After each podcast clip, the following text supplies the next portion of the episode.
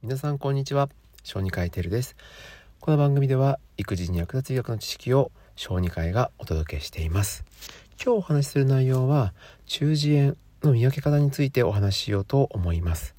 ある程度大きいお兄ちゃんお姉ちゃんだと耳が痛いっていうのをちゃんと言ってくれるので簡単なんですが乳幼児の場合はそれをなかなかうまく伝えることができないので発見が遅れてしまって適切な病院を受診できないことがあります。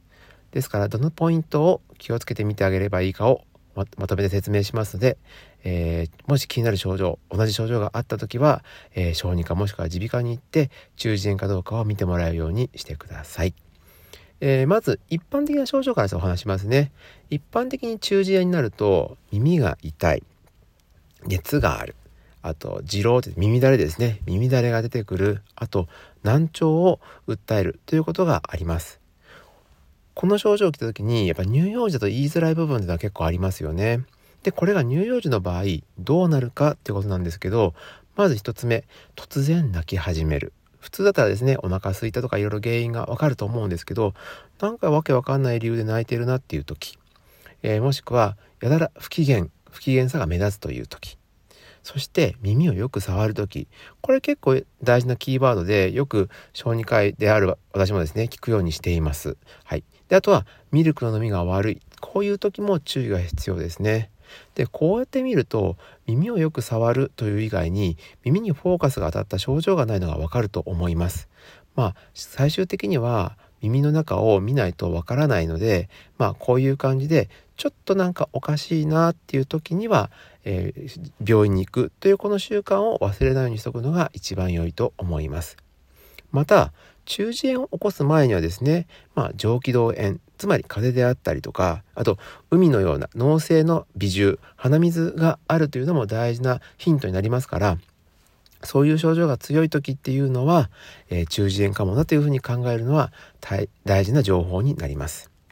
あと年齢も大事ですよね。だいたい0から2歳ぐらいに起きやすいと言われていて、2歳を過ぎてくるとその頻度は減少してきます。1歳前ぐらいにはだいたい60%の子供が、3歳までには80%の子供が少なくとも1回は中耳炎になるというふうな報告もあるんですね。で治療に関してなんですけどこれはもうガイドラインがしっかり決まっているのでどの病院を受診しても基本的な治療を受けることができると思います。ただし、なかなか治りが悪い時にする鼓膜切開のような手技は、えー、小児科ではできない場合もあって、耳鼻科へ行く必要があったりすることもあります。まあその時は小児科の先生や耳鼻科の先生とよく相談をして、えー、今どの段階でどういう治療が必要なのかというのをよく聞きましょう。そしてその判断をもとにしっかりと治療を行ってください。えー、この時やっぱり一番注意をしたいのが抗生剤ですね。えー、良くなったからもう勝手にやめちゃうではなくって、えー、処方された日数分はちゃんとしっかり飲み切るように心がけておいてください。えー、これがいろんな意味において大事ですからね。例えば、えーと、耐性菌、ね、抗生剤が効かない菌を作り出さないようにするためにもこれはとても大事なので守るようにしてください。今回は、えー、子どもの中耳炎を見分けるための大事なポイント症状についてまとめました。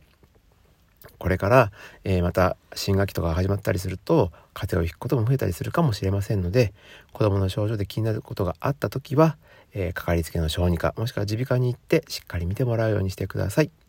これからも育児に役立つ情報をお届けしていきます。それではまた次回の放送でお会いしましょう。以上小児科医テルでした。